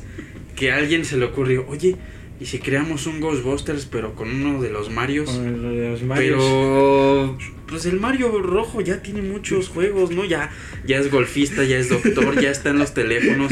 Pon al Mario verde a cazar fantasmas a ver qué pex. Y eso desde el GameCube, ¿eh? Desde el Y GameCube. jaló a Sí. gente como no tienen idea. Sí, Pero es- aquí Es un gran juego. Sí, Entramos- Animal Crossing también. también está También. Es como el capitalismo, pero llevado a un. pues, con animales y un mundo virtual. Bueno, tengo curiosidad porque necesito jugarlo más a fondo y hacer un análisis qué realmente tan oda al capitalismo es. Pero también fue un hitazo. O sea, También, o sea, lo tenemos en Muchísimo móviles dinero. ahorita incluso y dices, wow. Y sí, se mantuvo vivo. Precisamente Nintendo, o sea, como que agarraba todo un poquito, ¿no? Me agarro un poquito por aquí, ah, me faltaba dinerito, ah, me agarro todo, todo, ah. Llegó el 2017 y bueno, perros, ya ahorramos, ya llegó la hora de la hora. ¿Qué pasó en ese 2017? Les voy a contar una experiencia muy personal. Échale, échale. Yo estaba en mi último año de preparatoria, ¿no? Era 2017. Estaba en una clase de Derecho. Iba en área 3. Entonces yo recuerdo que el stream de Nintendo empezaba a las 8 en punto, 8, 10, 8, 8 en punto de la, de, la mañana. Y yo lo que hice cínicamente fue pararme de mi lugar, salirme al pasillo, agarrar la Ryu de, de, de, de- la, la UNAM y reproducir el stream de Nintendo.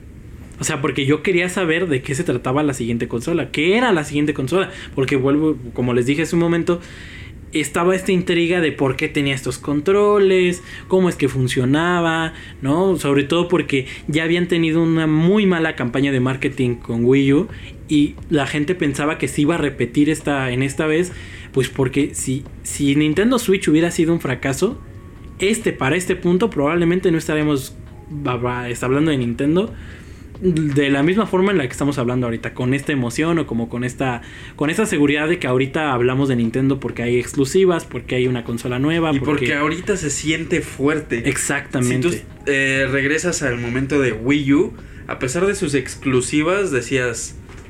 Te quedabas así de, güey, pero es que. Está mal. No me siento O sea, bien. O sí, sea, ¿no? tengo el Wii U. pero no tengo, tengo nadie con quien jugar. Ajá, o sea, te sentías frágil. O sea, tenías al Xbox One y al Play 4, decías, güey, ¿qué está haciendo Nintendo? Y llega. Nintendo Switch y se siente como el confort. Dices, se ah, eso de- estaban haciendo. Sí, ¿no? es- Dices, estaban sí. echándole ganas acá. De hecho, creo que a la fecha hay gente que todavía no sabe muy bien cómo funcionan los Joy-Cons, no saben muy bien cómo es la adaptación de transportar ese- esa pantallita que te podías llevar a todos lados a tu, a tu computadora, ¿eh? a, tu, a tu monitor o a tu, a tu pantalla, perdón. Con esa base que tenemos que conocemos que decíamos, pero ¿para qué la tapas? Si ahí se juega, ahí se juega. Pero, y ahí también decían así de, si metes la consola, los controles que te los, se, se los queda, los quitas, entonces, es, son cosas que se han ido revelando. Pero, ¿y luego qué pasó, James? Bueno, pues yo cuando vi cuando vi el stream recuerdo que me impresioné bastante, sobre todo por el diseño de la consola, porque yo al igual que todos pensaba que este dock, el dock en el que tú pones la consola, esa era la consola y que ya después tú llegabas y quitabas una pantalla y que se transmitía por vía eh, Bluetooth o, o- o Wi-Fi eh, la, la- la transmisión de- del- del juego a la pantalla. La pantalla. Y al final no. La pantalla terminó siendo la misma consola. Y la pantalla tiene touch. Y la, a la pantalla le puedes quitar los Joy-Con. Que por cierto, Joy-Con es el plural de Joy-Con. Eh, Sí. Ah, mira, mira. Sí, igual cuando dicen iPhone, iPad, nos dice iPads o iPhones. ¿eh? Aquí es lo mismo. iPhone, igual. Yo igual. es iPhone. Sí, cinco iPhones. Se robó cinco iPhone porque es lacra, ¿no? Igual cuando dicen amiibo o amigos, el plural de amiibo es amiibo. Amiibo. Ah, mira. Ah, ¿Eh? Eso de- anotaciones de Nintendo también innecesarias, como amigos, Joy-Cons, es lo mismo, igual son dos. Bueno, el Ahí punto está. aquí, pues es que nos dio una gran sorpresa, nos dio muchísimos buenos juegos y me gustaría recalcar que Nintendo Switch es, es el último legado que nos dejó Satoru Iwata. O sea, es, eh, Satoru Iwata estuvo encargado de desarrollar Nintendo Switch a tal nivel que el último de Legend of Zelda no iba a salir, o sea, bueno, no se pensa, no se pensó como una exclusiva para Nintendo Switch. Se pensó como una exclusiva para Nintendo Switch y Wii U. Y si buscan en los anaqueles encuentran The Legend of Zelda Breath of the Wild para Wii U y para Nintendo Switch.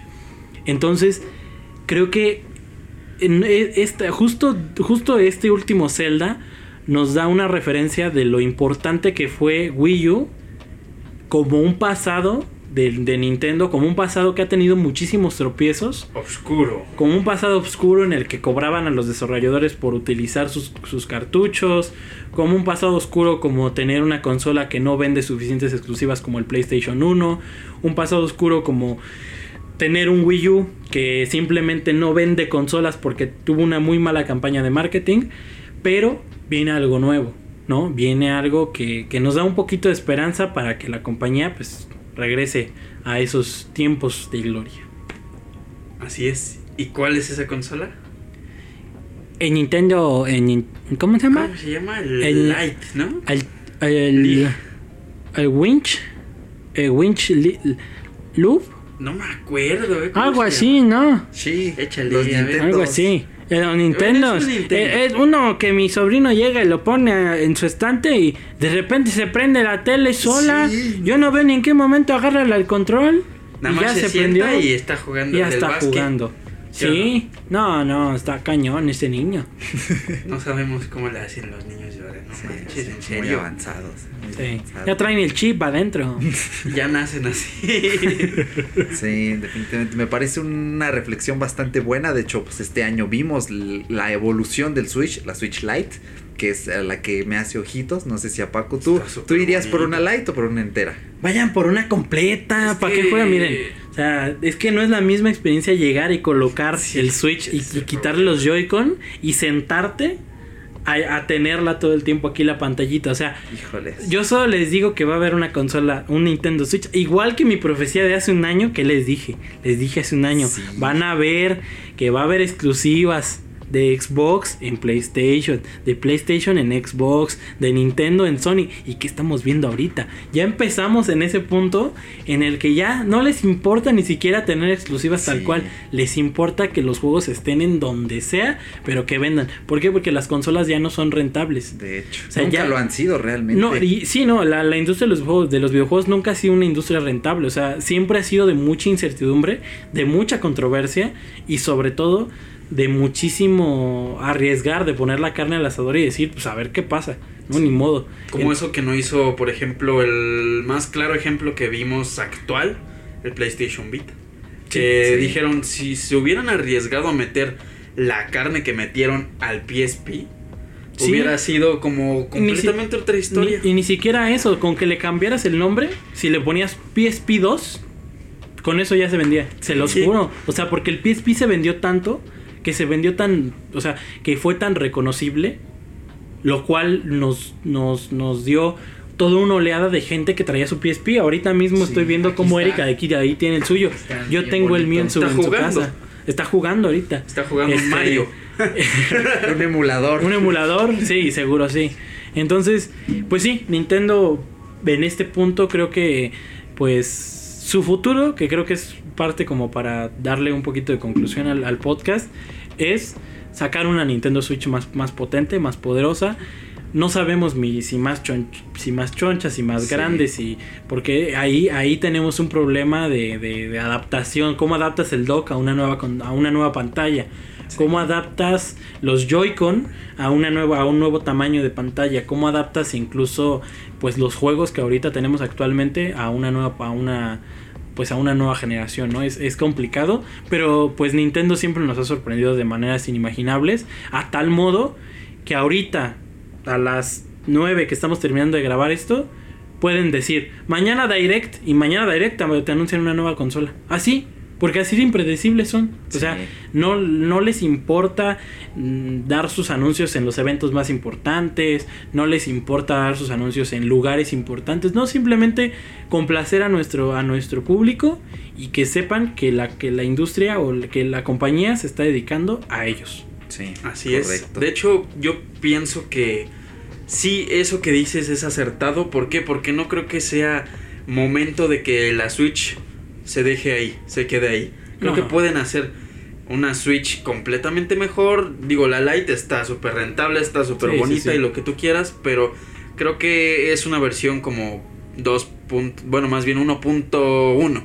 Podrían Sí. sacar la Switch 2.0 y vámonos compitiendo con los nuevos las nuevas consolas que están bien feas, la neta, pero pues Pues, Switch ¿quién, sabe? También ahí si le apuesten. No creo que le apuesten tanto, ¿sabes? A la, a la calidad de los gráficos. Siento que No. más bien le van a apostar como más al, Al catálogo. al catálogo o como al refinamiento de las cosas que ya tienen. Sí, es o, que... la moda- o la modalidad de jugar. Sí, o También- inclusive al propio streaming, porque vemos, pisan rumores fuertes, xCloud en Switch, o sea, cuando xCloud Ah, no, llega a sí. Switch, No, sí, ya. eso, eso es definitivo, ¿eh? O sea, yo, yo igual se los ser. firmo. Vamos a estar. Es más, yo voy a llegar un día aquí con ustedes y les voy a decir: juega Halo conmigo en Switch. Así de fácil. Ten un Joy-Con y juega conmigo en, en Sí, este- es Y es que- la adaptación está tan loca que puedes jugar juegos complejos con un Joy-Con. Sí, exacto. Eso es lo más loco, o sea, Un ¿cómo? FIFA. Un FIFA, sí, sobre todo porque la facilidad de quitar los Joy-Con, separarlos de la pantalla. Ten Eric, ten Paco, jueguen ustedes, yo los sigo viendo aquí y ya están viendo ellos ahí este su juego Dándose en la sin madre problema en el FIFA. en el FIFA o en el Mario Kart y eso es la ventaja que también tiene muchos juegos que son que, que, que son Que te unen, vaya. que te unen exactamente, Sí, que son de dos jugadores. Sí, pues por ahí vira un poquito porque yo creo que el Switch le falta el empuje de un catálogo. Es que siempre ha existido este prejuicio de es que Nintendo hace puros juegos para niños. Nintendo tiene muchos juegos de Mario, pero tiene pocos juegos de otros lados, ¿no? Y ya vemos que hay una apertura, ¿no? Ya tenemos un Doom, que jugar Doom Sí, en sí, Switch sí. debe ser una delicia. Ya tenemos The Witcher 3, ¿no? No es mi tipo de juego, pero sé que es buen juego y debe ser una buena experiencia. Entonces yo sueño, ¿no? Con ese día en el que Capcom diga, aquí está tu Resident Evil 2 y el 3, el remake, en tu Switch. O sea, ya que pueda salir. ser, o que. Te digan, aquí está mi Red Dead Redemption 2 en tu Switch. Órale, que puedas jugar juegos de, esa, de ese calibre. Obviamente no con los gráficos potentes, ¿no? Que tiene una Play 4, una Xbox. Pero en esa cosita tan chiquita y bonita. Exactamente. Creo que No. por ahí debe virar y que Sí. el catálogo evidentemente va a ser grande algún Sí, día. Tiene no, que expandirse grande, porque o sea. de hecho fue tan tan en su propio nicho que había juegos completamente así que decías, es que este juego es completamente arte. Es juego indie, pero es súper artesanal. Pero creo que ese exceso de artesanal e indie fue lo que hizo que también Nintendo tuviera ahí como que sus falsos, pero ahorita que lo que alguna vez dijimos es que necesitamos que todas las consolas tengan todos los juegos y jugar un PlayStation, eh, un Mario lo que tú quieras. Entonces Nintendo como que dijo, bueno, estoy perdiendo mucho dinero, vamos a hacer esto, voy a llegar a más gente y es cuestión del güey que compre la consola, si se le hace más cómodo jugar en un PlayStation 4, en un Switch con los controlitos de los joystick, los Joy-Con, perdón, o un o un Xbox. ¿No? Es cada quien y pues no sé, hace rato hacíamos una reflexión muy muy pues al aire, así muy extraña de ¿será Nintendo el Apple de, la, de las consolas? Sí. ¿Será porque es así tan tan simétrica, tan conservadora, tan en su, En su tan en su mundo Sí. que hace las cosas así tan Tan a su forma. Exactamente. O sea, es completamente una comparación que, bueno, minuciosamente es compleja porque tendríamos que hacer un estudio así un Sí, poquito no, no, más o sea. metido. Sí, sí, sí. Pero si te das cuenta, no sé, tú comparas mm, Android y Windows con, a- con Apple, con iPhone, es completamente otro rollo. Y comparas Nintendo con Sony, con Microsoft, completamente Sí, otra cosa. Entonces, exacto. sí son cosas muy similares las otras dos, a comparación de Nintendo, a comparación de Android y Windows con lo que es Apple. Entonces, es una reflexión interesante que podríamos abordar en algún momento. Es complejo, pero vamos a ver, vamos a discutirlo. Correcto, entonces bueno, con esto vamos cerrando este episodio que creo muy bueno. Muchas gracias James, creo que nos has dado un bunch acá de información, una muy buena Sí se la interpretación. sabe, ¿eh? De Sí, memoria, sí todo. se la sabe. O sea, Sí, desde que sacamos el de Xbox, nos dijo, ese episodio me latió, invítenme al de Nintendo. Sí, sí, sí. Y ahí en el Todoist tenía, ah, ok, lo tenemos agendado para enero, pues cámara. Entonces en, en enero o en diciembre te vienes, lo grabamos y vámonos, ¿eh? Entonces muchísimas gracias por estar No, aquí. muchísimas gracias a ustedes por invitarme, un gusto. Me hubiera traído mi Switch para jugarle ahorita un rato, pero pues, hubiera estado bueno. Entonces, recomendación para año 2020 con nueva temporada de, de Fuera de Bitácora, cómprense un Switch. Cómprense un Switch, cómprense Zelda, cómprense Super El Mario, Mario Odyssey, Odyssey. Odyssey. cómprense Super Smash, cómprense Luigi's Mansion 3. Sí, el Doom también. Compren Doom, compren, eh, cómprense la membresía online de Nintendo, Sí, cómprense Super Mario, digo, este Mario Kart eh, 8. En serio, Mario Kart 8 es, es el mejor juego de karting que hay en la historia, se los juro, no hay, Bueno. no hay ningún otro juego Deja tú igual. los Fórmula el cra- 1, el los Crash le pisa, el R1. Crash No, le pisa. pero, pero igual que Mario Kart 8, no.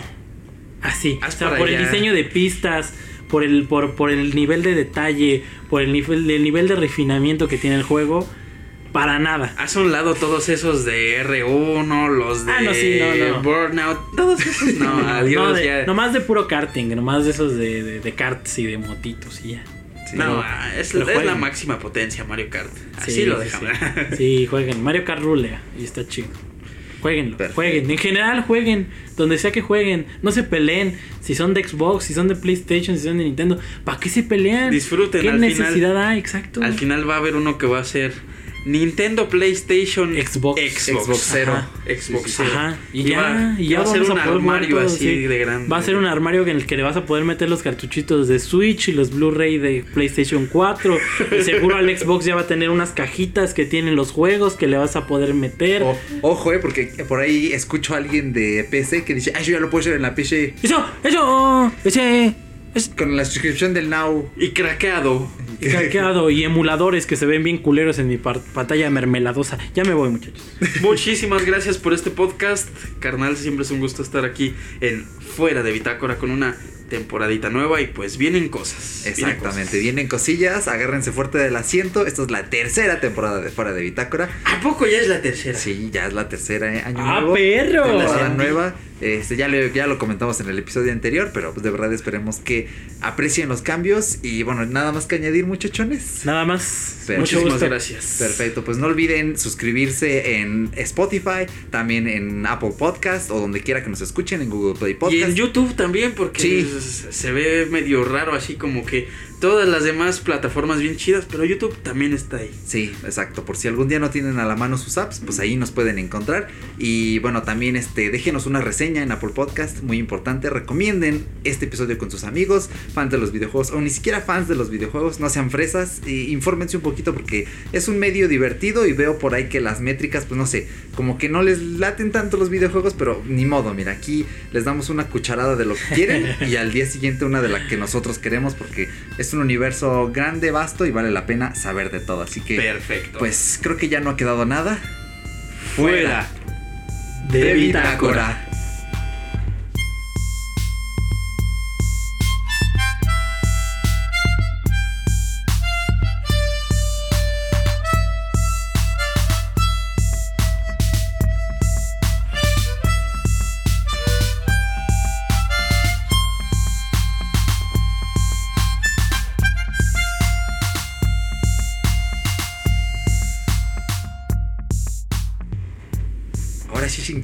¿eh? Porque sí estamos aquí todos.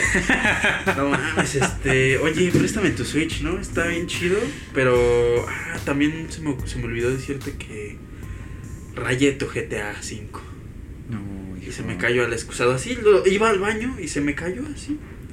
O sea, ¿cómo? O sea, te tropezaste y salió volando. Así, o sea, lo primero lo rayé así. Y ya después me tropecé y se cayó. ¿Y por qué lo rayaste? Es que, que- es que quería ver si yo creo que quería ver si sí rayaba queso como la nueva la nueva Más Mac. o menos así. Híjoles. Sí. no, carnal. Le dije, Alexa, este. Los sedes, queso. ¿Los sedes rayan queso? Y Claro dijo- que sí. Dijo que sí, así, bien raro. Y valió madre. Híjoles, pues ya ni modo, carnal. Bueno, ya ni modo, carnal. Te quiero mucho.